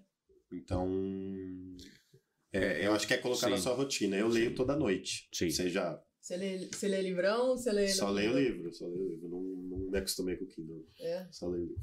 miopia também. Eu gosto de... Oi? Miopia também. É, também, tá. Eu é sei- porque ele é jovem, daqui a pouco vai começar a afastar Eu o gosto de livro, assim. grifar, eu gosto de. Pra mim, o livro físico é muito melhor. Assim, Assim, gosto, não tem nenhum preconceito. Quando eu viajo, eu levo Kindle, né? Hum. Mas eu prefiro ler o livro físico. É, cara, então esse negócio do hábito é, um- é muito importante, né? Esse É um hábito de leitura É que a gente hábito, fala. É. Então pega meia, meia hora, não mata ninguém, né? Então, se você lê meia hora por dia, é muita coisa. Já dá pra ler umas 10, 20 É páginas. muita É. coisa. Então você lê meia hora por dia, um pouquinho antes de dormir, que já é bom, né? Pra você ler antes de Uhum. dormir, por Uhum. exemplo. Muito melhor do que ficar em tela, né? Isso daí também é comprovado, né? Você pode ter Sim. problema pra dormir e tal. É, Então, assim, eu leio uma hora todo dia antes de dormir. Uma Uhum. hora, pelo menos. Quando tá um pouco mais corrido, tá meia hora. Uhum. Um livrinho um pouco mais difícil, né? Que tá Eneida, já um pouquinho Ai, menos. Você vai e volta algumas Já um vezes. pouquinho menos. É. Então, a- aí eu acho que é hábito. Você colocar no- na sua. Como você vê TV, como você vê o celular. Então, é colocar na sua rotina. Eu conheço gente, eu tava conversando com um cara do prédio esses dias, um senhor já. é, e ele, assíduo leitor, assim, né? Até comprei uns livros dele aí, que ele tava descartando os livros. É, ele falou: leio, almoço em 20 minutos. Há 20 anos ele faz isso. Almoço em 20 minutos de segunda a sexta na empresa e leio 40 minutos. Ó. Então essa é a leitura Já deu, dele. é, ele não já. lê final de semana, ele lê de segunda a sexta 40 minutos na hora do almoço. Uhum. Né? Uhum. Então, assim, Você faz caber, né, na sua rotina ali. é querer, né? É Ah, você querer. faz caber a academia, né? De É, novo, a tudo, ideia do né? exercício, né? Da ginástica, cara. Você, você É. encaixa academia, você encaixa. Você encaixa tempo frio, novela. encaixa menos, né? É, aí você. Encaixa E não deixar cair, né? Porque assim, se é. você deixa de fazer, você perde, como todo hábito, né? É muito tentador, É. né, Se cara? você É. deixa de fazer, quanta gente paga lá? Por isso que a Smart Fit aí tá, Vende um Tá. ano, vende. vende um ano, o cara vai nem um mês. É, esse mês, por exemplo, pessoal não abandonou. tá todo mundo lendo. Não, mas, mas é mesmo. Eu conversei uma vez com o diretor da Smart Fit.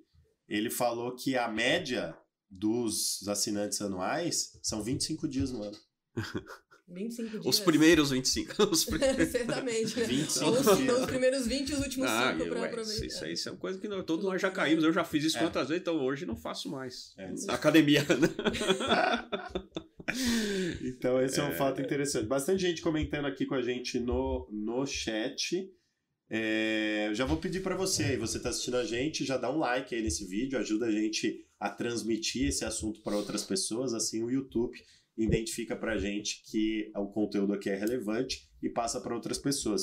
E também, se você ainda não está inscrito no canal, se inscreva aí no canal, porque quando a gente entra ao vivo, assim, de uma hora para outra, você vai receber uma notificação aí e fazer uma ginástica mental, aí, como o Flávio comentou. Bom, bastante gente comentando aqui, deixa eu ler alguns comentários. Olha só, os fãs aqui do Flávio, Flávio, Lucas Mota, o Flávio, além de, da competência em gestão de risco, também é cultura. É, Flávio também é cultura. Bastante gente. Não é só uma planilha bonita. Esse Lu- é uma planilha colorida. com- O Lucas é suspeito de falar, é amigão nosso aí. É, adorei Torturado, o pessoal falando aqui também. O, o Lucas também comentando os livros que ele já assistiu. É, Alexandre falando conteúdo enriquecedor. O livro da minha vida é Memórias.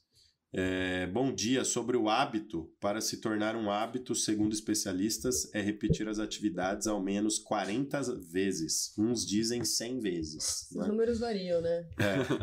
Os especialistas Mas também. O, o, fato é que. Vamos a, jogar na a, metade? 100 com 40, então 70 A vezes. né? repetição é a mãe da excelência, né? Então, eu não sei, Repetição. não sei quantas vezes, mas fazer Repetição. regularmente, sem dúvida. é Tem um é. assunto, um negócio que não tem nada. Desculpa, eu te cortei, Ana, você Não? tava terminando. Não, mas é nesse mesmo, nesse mesmo tópico aí das.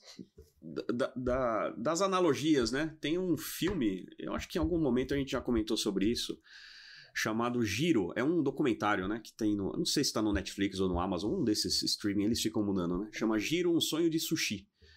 É um documentário. não? É um Ah, é, documenta- da é, Netflix, é acho. Giro com J, J-I-R-O. É. É o nome do, do japonês lá, do dono da, do Sushi Man lá. Quando foi feito, anos atrás, 2012, 10, alguma coisa assim, ele já tinha 80 anos. Eu não tenho informações sobre. É, mas se bem que ele certamente vi- viverá ou viveu muito. E, e que ele. O negócio dele era desenvolver a habilidade de fazer sushi a, num nível de excelência extremo. E ele fazia aquilo que ele fazia há 70 anos. O, escri- o escritório, o, o restaurante dele é para acho que oito pessoas no máximo. São oito pessoas que ele serve por noite. Ele não serve sobremesa, ele não serve entrada, ele não. Ele, ele chega lá, é um balcão, não tem mesas, o pessoal senta no balcão e ele faz a mesma coisa há 70 anos. E ele fala que ainda não tá bom, né? Ele fala que não, eu tenho que amanhã fazer um sushi melhor do que eu fiz ontem. E assim, quem come lá paga, acho que são 300 ou 400 dólares pela experiência, pelo, pela, pela refeição. Ele não sabe o que vai comer porque ele pega o peixe do dia, ele que escolhe qual é o cardápio, né? Mas ele olha assim, Sim. quando você senta na mesa, ele olha se você pega a caneca com a mão direita, então ele sabe que você é destro, então ele vai colocar o sushi do seu lado direito. Ele faz o sushi para as mulheres um pouquinho menor do que para os homens, porque ele sabe que o tamanho da boca é diferente, portanto, ele quer que todo mundo termine junto, então ele Então assim, o cara levou ao extremo através da repetição, né? Através de repetição, repetição e assim, né? Dezenas de anos fazendo sushi. né? Então assim, nem Nossa. sempre é a variedade, nem sempre é fazer de tudo, nem sempre é não, cara. Às vezes é você ser especialista, né? Eu acho muito Dica legal. de isso aí. gestão também, né? Esse é, esse é um que valeria uma, um episódio inteiro só sobre ele, cara, porque é E muito tem- legal. Existe essa discussão, né, sobre ser o especialista e ser o generalista. A gente muitas vezes fica ali no meio do caminho, né? Será que eu vou aprofundar no que eu já sei fazer bem ou eu vou generalizar e vou, vou ler todos os livros de autoajuda e você, né, É. super autoajuda eu vou ler... Ser palestrante. Vou... Exatamente. eu vou ler, né? Exatamente. Ô, Flávio, a gente tá caminhando aqui pro encerramento, né? O pessoal gostando bastante. A gente tem um bate-bola aqui que a gente fala uma palavra. É, e você fala aí, tipo, você, é, momento Maria Gabriela, sabe? Sei. Como é que é? Ping-pong, não? Como é que é? É. Alguma coisa assim. E, e a gente gostaria de saber de você. Mas antes disso, a gente sempre faz uma pergunta para todos os convidados: o que é gestão? Bom, gestão é você é, obter, procurar resultados. E, eu acho que gestão, a, a ideia, a minha ideia também é extrapolar um pouco do corporativo simplesmente. né? A gente faz gestão da nossa vida, faz gestão da nossa saúde, faz gestão é, da educação dos nossos filhos, né? É, gestão é você criar condições para que um resultado seja obtido através né, de planejamento, através de algo controlado. né? É, é claro que resultados às vezes são obtidos por sorte, por acaso, por coisas que você não controla. É, e são influenciados por isso certamente, mas você trabalhar para criar condições em que você tem alguma previsibilidade, e aí entra, né, quando a gente vai para uma empresa, quando a gente fala disso, nós estamos falando de treinamentos, falando de regras, eventualmente, né, de pessoas competentes para fazer aquilo. É, mas a gestão me parece ser algo que, que permita a obtenção de um resultado a partir de condições que você controla ou tem influência sobre ela, controla no limite da sua possibilidade. É, e aí, claro, né? Que resultado que você quer? Esses resultados vão mudar. Amanhã você vai querer um resultado diferente de hoje. Você vai. Aí entram conceitos de melhoria, de evolução, né? De metas e tudo mais. Mas fazer gestão é você não fazer sei lá, de qualquer jeito, né? É você não fazer, é, não contar com o acaso para que essas coisas aconteçam na sua vida. Fazer com propósito. É, então, você ter o propósito, exatamente, ter o propósito e criar condições para que esse propósito seja atingido é, com alguma confiança, né? Com alguma aumentar as chances de você de, é, chegar nesse propósito. E aí vem tudo isso. E quando a gente pensa nisso, tudo tem a ver com o que nós estamos falando aqui, né? Assim, é, um plano de estudo, né? Um plano de, uh, de leitura, né? A busca por conhecimento. Quer dizer, tudo isso torna maior a chance de você atingir esses propósitos, né? Se você não tem propósito, tanto faz, né? Sim. Deixa a vida me levar, né? Eu vou, vou pro sofá e ali né? deixa cada, cada, cada, cada estímulo me puxa para um lado qualquer, né? Então essa briga contra os estímulos é algo bastante importante, né? Legal. É isso daí. É... é a gente vai pro, pro próximo momento aqui de, de bate-papo, bate-bola. A produção vai, vai uma água pro meio. produção. É, é, é, é, interessante porque cada um vai trazer uma visão né, dessa, da área de gestão, talvez com relação às suas experiências, ao seu, seu histórico, onde que, onde que a gente quer é, qual é a mensagem ali, né, da história? Ah, não, eu imagino que, obviamente, cada um de nós está com uma, um, um, momento diferente da carreira, com uma missão diferente nesse momento específico. É. Cada um tem sua história, né? Mais uma vez, a gente também é resultado das, das nossas experiências, as pessoas com quem a gente vive. Então, é, é, é eu acho que é esse um dos pontos que fazem a gente desconfiar, que me fazem desconfiar, e eu imagino que muita gente compartilha dessa desconfiança, né, da receita pronta. Hum. Não é? é? Eu acho que tem, tem, um, tem um cara que eu gosto muito de ouvir ele falar, que é o, é, é, o, o, professor Clóvis de Barros, né? É filósofo, historiador, Sim. é sensacional, né? É, e ele fala muito, ele fala muito disso, né, cara? A receita não pode servir para você e para mim a mesma receita não pode servir para você e para mim. Meus objetivos são outros, a minha família é diferente da sua, hum. né? É, eu já passei por coisas que você não passou e vice-versa, obviamente, né? É, como é que alguém pode vir com uma regra, né? Com, com uma receita que vai fazer um bolo igual para nós dois e vai ser e vai servir do mesmo jeito? É, é aí que a gente. é interessante isso, né? Porque se a gente pensar numa, num sistema de gestão ISO, por exemplo, tem muito, muita essa impressão, né? Na, no primeiro contato, a primeira uhum. vez que as pessoas geralmente escutam, falam assim: ah, a ISO tem lá aqueles requisitos e agora eu vou engessar, né? Agora eu vou ter que fazer tudo do mesmo jeito. E aí quando você entra, não é nada disso, né? Tem milhões de formas de você fazer, atender aquela, aquela, aqueles uhum. conceitos base ali, só que cada um vai dar o seu, o seu molho, vai dar o seu, contexto, né? Mas a espinha dorsal não muda, né? É, se você pensar na evolução das normas, elas caminham para, para justamente para se tornarem mais genéricas, né? Pra, não é isso? Se você olha para as versões antigas lá prescritivas, Menos específicas, né? você tem que, tem que ter uma lista de documentos, lista mestra, né? É. Lembra lá na versão? menos prescritiva, com certeza. É, então ela, ela né, para que ela sirva para uma... manual da qualidade. Manual da qualidade. Deixar mais para gestão, estratégia e menos é. para operacionalização. Né? Como é que a mesma receita vai servir para uma padaria e para uma siderúrgica? Não, mas Tudo bem, as duas têm né? forno, né? Mas acho que o exemplo não foi Mas bom. a norma é a mesma, né? Se você pensar. Assim como a lei se aplica para é. todos, a isso uhum. se aplica para qualquer contexto. Então a receita precisa ser ampla. É, né? exatamente, ela não pode ser prescritiva, como você falou. Então, o caminho de todas as normas, a gente vê isso, né? Essa mantém uma estrutura, um pensamento único, mas uh, o tempero é você que dá, né? O tempero do Flávio, caldo é você que dá. pro pessoal aí um Uh, muita gente aqui não tem o hábito né, de leitura, de literatura. Uhum. Indica três livros. A gente vai falar para você indicar o livro lá para nossa biblioteca. É outro ponto aqui para finalizar. Mas indica para o pessoal livros para introduzir aí a literatura clássica. Três é, livros, vai. Três livros, porque aí eu dou uma variação aí de, de, de gosto também, porque eu acho que as pessoas têm gosto diferente. Leia Edgar Allan Poe. Olha lá. Olha lá.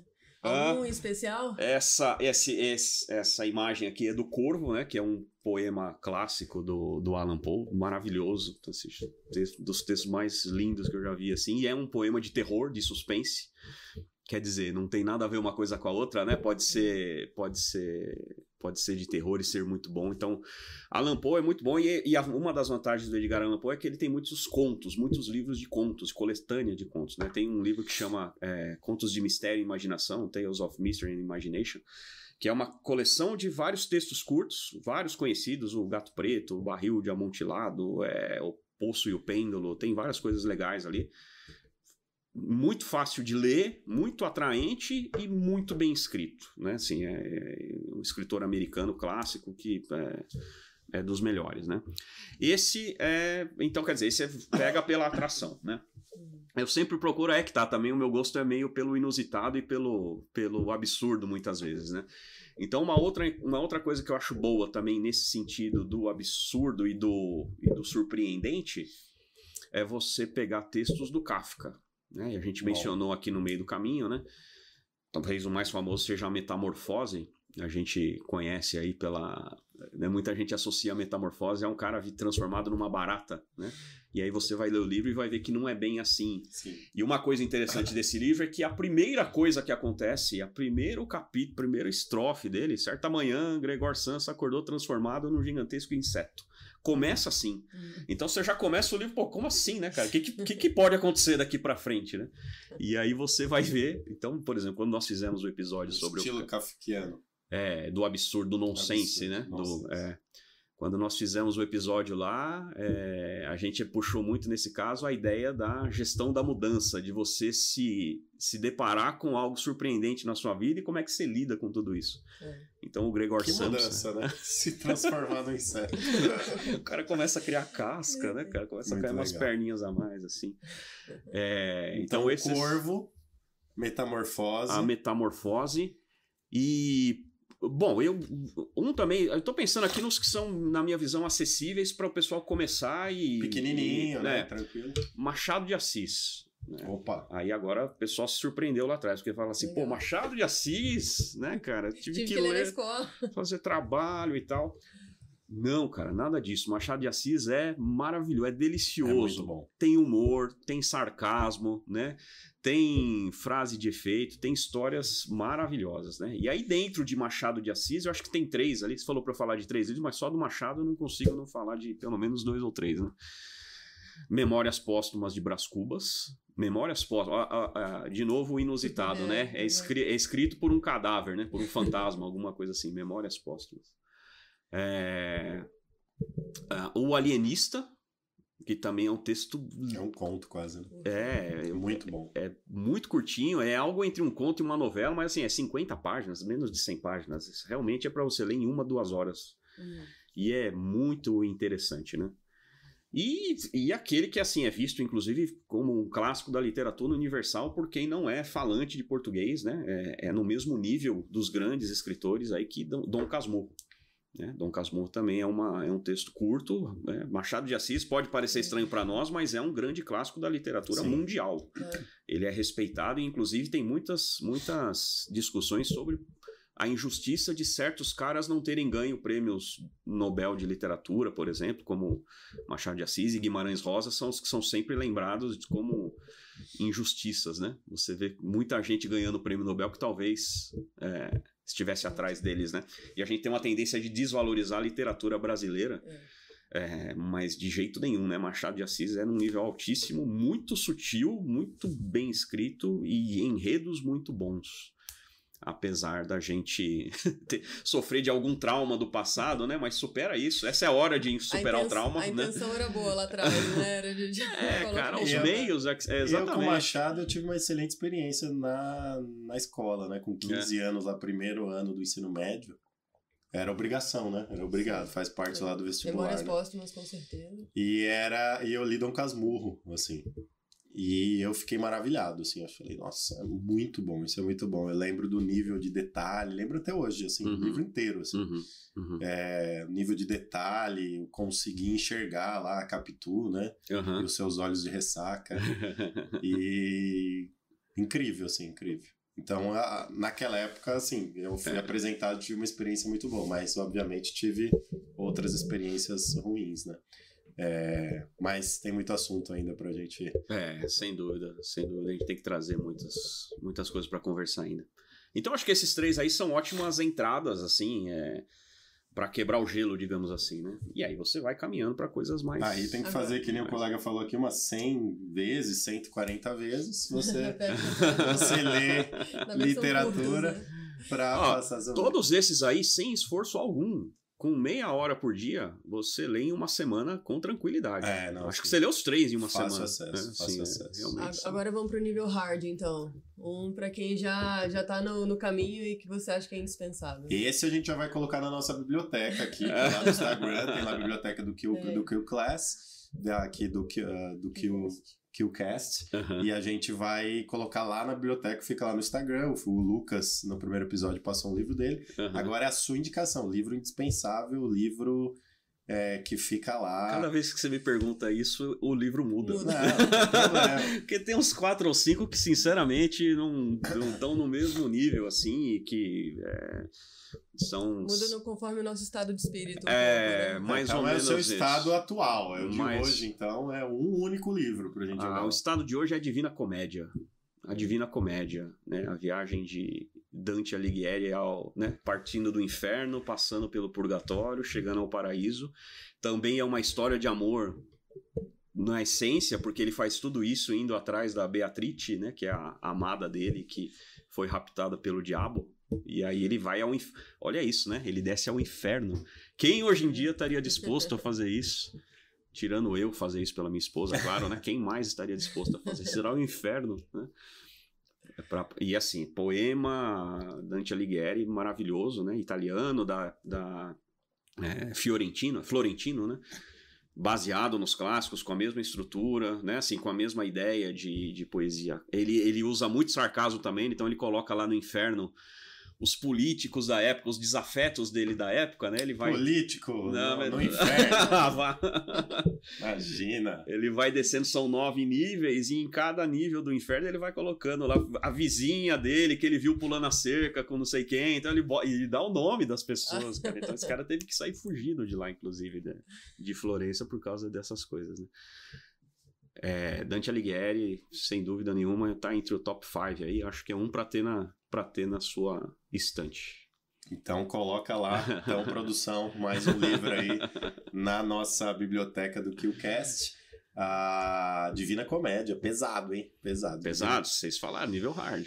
Divina Comédia de Dante Mas olha Alighieri. assim, ó, por exemplo, é separada em três partes. Qual que é a mais divertida? Você acha que é a mais divertida? O inferno, o purgatório ou o paraíso? E- então você pode ler por partes também, né? Muito bom, muito É. bom. Flávio, obrigado aí pela sua presença.